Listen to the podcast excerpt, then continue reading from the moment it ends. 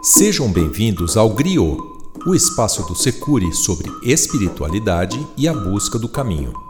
Eu sou José Roberto Labinas. No episódio de hoje, leitura do capítulo 5 de Espiritualismo Uma Busca Pessoal. O sofrimento humano. A partir do momento em que se crê que nossa evolução espiritual não ocorre apenas nesta vida, mas de forma contínua e eterna, e que tudo o que ocorre está condicionado à lei de ação e reação, pode-se entender o porquê das dificuldades e sofrimentos enfrentados por todos os seres humanos, em maior ou menor grau. Nada ocorre por acaso. Tudo tem uma causa inclusive os acontecimentos em nossa vida. E todo acontecimento, seja ele bom ou ruim, é uma experiência de aprendizagem da nossa eterna evolução. Viver é exercer o livre-arbítrio e evoluir é aprender a usá-lo corretamente. A felicidade é o resultado de seu uso correto e o sofrimento do seu uso errado. O Espiritismo define dois tipos de sofrimentos: as expiações e as provas. Expiações são pagamentos de dívidas, como resultado direto da lei da ação e reação. No nosso mundo, quem pratica um ato ilegal acaba sofrendo as penalidades previstas em lei. Da mesma forma, o espírito que fere as leis divinas do amor, movido por seus defeitos, vai sofrer as consequências, mais cedo ou mais tarde. Tais sofrimentos, quando suportados com resignação, paciência e entendimento, apagam os erros passados e purificam o espírito, que assim vai, encarnação após encarnação, libertando-se de suas imperfeições. As provas são testes escolhidos pelo próprio espírito. Como dito anteriormente, o espírito humano está em constante aprendizagem e, como em qualquer processo educacional, precisa testar se o aprendizado está realmente ocorrendo. Se num certo momento de minha existência a lição a ser aprendida é a do perdão, depois de ouvir e aprender todos os conceitos sobre essa virtude, deverei sofrer alguma afronta para que possa ter a chance de perdoar, provando que dei mais um passo em direção à perfeição. As provas também podem ter o caráter de expiação, mas na forma de resgates escolhidos pelo próprio espírito, consciente de seus débitos e ansioso por evoluir rapidamente. Diante dessa realidade, cabe a mim decidir se quero evoluir lentamente, pelo doloroso caminho do sofrimento resultante dos meus erros, ou de forma mais rápida e menos sofrida mudando minhas atitudes e reagindo de forma diferente ante as dificuldades e obstáculos que se interpõem em meu caminho. De maneira geral, todas as religiões, doutrinas e correntes filosóficas buscam ajudar o homem a elevar-se espiritualmente, ampliar sua consciência, reformar-se intimamente, visando seu aperfeiçoamento. Como exemplo, vejamos os lemas de algumas das grandes religiões atuais. Catolicismo: amar ao próximo como a si mesmo. Islamismo: viver uma vida virtuosa e abster-se dos vícios e das más ações. Budismo: apagar o fogo das paixões e extinguir o ego, buscando a paz absoluta. Hinduísmo: experimentar a divindade que está em todas as partes e realizar a verdadeira natureza de seu ser. Espiritismo. Fora da caridade não há salvação. Umbanda. A manifestação do espírito para a prática da caridade. Reformar significa refazer o que está errado, danificado, desgastado Reforma íntima é a nossa reforma interior. Consertar nossos defeitos, reconstruir nossos valores, repensar nossas atitudes, renovar nosso comportamento. No entanto, reforma íntima é muito fácil de descrever, mas muito difícil de ser colocada em prática. Por dois motivos. Primeiro, porque não conseguimos enxergar o que devemos reformar, que defeitos temos que eliminar, que ações nossas estão erradas. Normalmente temos uma visão distorcida de nós mesmos e não conseguimos apontar nossos próprios defeitos, por cegueira ou por orgulho. Segundo, porque nossas ações, palavras e pensamentos muitas vezes são reações automáticas, não raciocinadas, desencadeadas por sentimentos sobre os quais não temos nenhum controle e que se repetem desde que o nosso espírito foi criado há milhões de anos. No meu caso, depois de 13 anos praticando a reforma íntima, posso dizer que consegui alguns avanços, principalmente no agir e no falar. Mas no pensar ainda há muito a fazer. E no sentir, consegui quase nada. Foi relativamente fácil e rápido deixar de brigar no trânsito de abrir a janela do carro e despejar palavrões e gestos obscenos aos motoristas mal educados que tanto me irritavam. No entanto, muitos desses palavrões e gestos ainda povoam meus pensamentos quando dirijo, ou quando ouço notícias sobre violência, corrupção, discriminação e outros absurdos cometidos pelo ser humano, porque o sentimento de revolta que eles me causam ainda é o mesmo do passado. A diferença é a duração dessa revolta. Já não fico remoendo os pensamentos negativos que ela gera em mim e consigo me reequilibrar mais rapidamente. No caso do trânsito, passei a fazer o exercício de tentar enxergar o motorista que me irritou não como um inimigo, mas como um sofredor, um sujeito que também tem seus defeitos, assim como eu, e está nesta vida para aprender a melhorar. É incrível como esse simples pensamento pode ajudar a fazer a raiva passar. Reformar-se intimamente significa combater defeitos e vícios de personalidade e substituí-los por virtudes. Mas, se são tantos os nossos defeitos, por onde começar? Somos orgulhosos, egoístas, rancorosos, materialistas, preguiçosos, maledicentes. Ufa! Dá até desânimo. Minha sugestão é começar pela prática da caridade, pois ela não exige de nós atos que ainda estão muito além de nossa capacidade, como o perdão, a tolerância, a paciência ou a humildade. Ela não exige que refreemos nossas reações automáticas mais instintivas, como a raiva, o medo, a inveja, o egoísmo ou o orgulho. Ser caridoso somente nos pede mobilização, proatividade e atitude para colocar para fora algo que já trazemos dentro de nós: a bondade e o amor.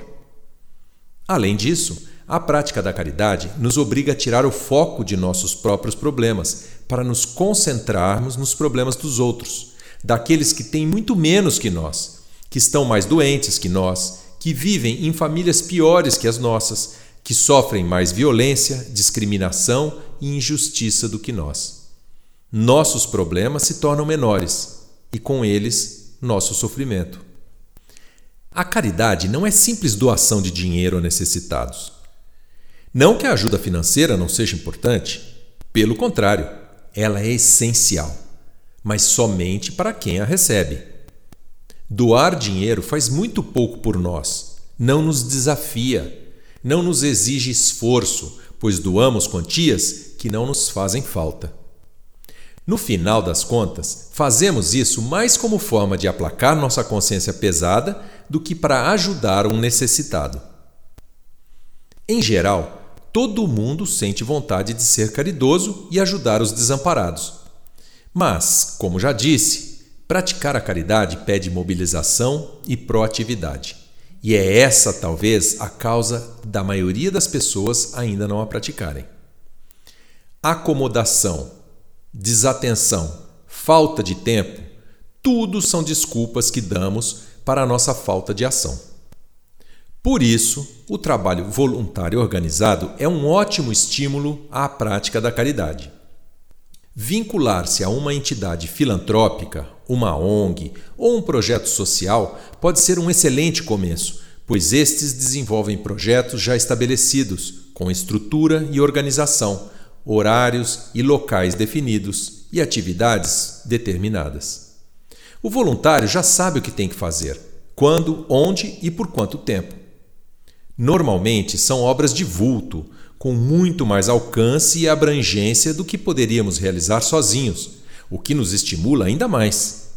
E, por fim, exigem que o voluntário se comprometa com o trabalho assumido em respeito ao grupo ao qual se filiou, reduzindo assim a chance de acomodação e descaso. No meu caso, comecei a trabalhar como voluntário no Centro de Renovação Espiritual, CRE que passei a frequentar inicialmente no grupo que chamávamos de Patrulha, responsável pela distribuição de alimentos e roupas entre moradores de rua. Trabalhei também no atendimento a pessoas que buscavam no centro ajuda espiritual para os seus problemas, ouvindo suas queixas, aconselhando-os, reconfortando-os e indicando tratamentos à base de passes magnéticos adequados a cada um. Dei palestras àqueles que aguardavam sua vez para receber o tratamento, abordando temas variados, mas sempre edificantes, esclarecendo e evangelizando, enquanto preparava a mente de cada paciente para o recebimento do passe, elevando sua frequência mental com bons pensamentos. Por fim, durante dez anos, fiz parte do grupo de professores que ministravam os cursos de introdução à doutrina espírita. Usualmente se diz que o maior beneficiário da prática da caridade não é quem recebe, mas quem a pratica. Primeiro, pela maravilhosa e indescritível sensação que isso nos causa. É difícil dizer de onde vem essa sensação. Poderia racionalizar e dizer que é pela gratidão que se recebe, pela certeza de ser útil, pela capacidade de ajudar a solucionar um problema e outras explicações. Mas não é só isso. É uma sensação mais íntima, de bem-estar, de paz interior, de satisfação, efeitos do amor que passa a fazer parte de sua vida. O amor descompromissado que você passa a sentir por pessoas que você não conhece, mas que passaram pela sua vida, diferente do amor que se sente pelos familiares e amigos. É o amor que desperta quando se descobre que por trás de um rosto desconhecido, fechado, às vezes antipático ou mesmo ameaçador, existe uma pessoa com medos, inseguranças, dúvidas, problemas, sonhos, desejos e esperanças, com sentimentos e emoções como você e eu. É o amor que temos por nós mesmos, pois nos enxergamos no outro. O segundo benefício que recebemos quando praticamos de forma continuada a caridade é fruto da lei de causa e efeito. Sutilmente, coisas boas e imprevisíveis começam a acontecer em nossa vida. Passamos a resolver nossos problemas com mais facilidade. E muitas vezes essas soluções aparecem do nada, literalmente caindo no nosso colo.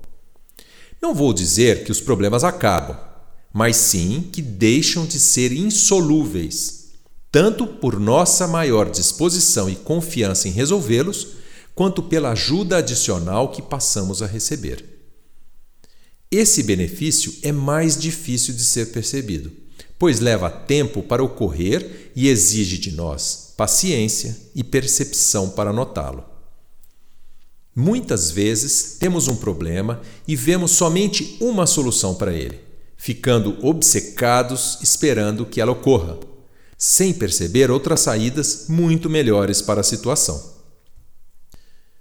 Voltando ao tema da reforma íntima, depois de introduzida a prática da caridade em nossa vida, devemos avançar, começar a consertar nossos defeitos. E, para tanto, temos que fazer o exercício constante do autoconhecimento. Todos nós temos defeitos morais, ou melhor, temos todos os defeitos morais que existem. No entanto, cada um tem esses defeitos com intensidades diferentes. cujas múltiplas combinações geram efeitos variados em nossa personalidade. Todos os habitantes desse mundo, encarnados e desencarnados, têm um defeito comum: o egoísmo. Esse é o mais sério defeito do ser humano e o que dá origem a todos os demais: orgulho, vaidade, intolerância, ira, avareza, etc. Por isso, não é possível atacar diretamente o egoísmo pela reforma íntima, pois é um defeito tão enraizado no nosso ser que é quase a nossa essência. O que devemos fazer é um exercício de autoanálise para verificar quais os defeitos dele decorrentes que mais nos afetam. Todos somos egoístas, mas nem todos somos vaidosos ou avarentos. O vaidoso deverá combater a vaidade, enquanto o avarento a avareza. Dessa forma, ambos estão combatendo o egoísmo de forma indireta e depois de muitas e muitas encarnações, a cada momento, combatendo um defeito diferente, teremos acabado com o egoísmo sem nunca tê-lo enfrentado diretamente. É o que tento fazer na minha vida. E apesar da imensa dificuldade em modificar meus pensamentos egoístas e orgulhosos, percebo que a minha consciência está ficando cada vez mais aguçada e crítica, me acusando o tempo todo e escancarando diante de mim meus erros, o que me ajuda a policiar meus pensamentos automáticos negativos de julgamento, intolerância, maledicência, vingança e tantos outros. É uma reforma demorada, quase imperceptível, mas totalmente possível de ser feita. Obrigado e até o próximo episódio.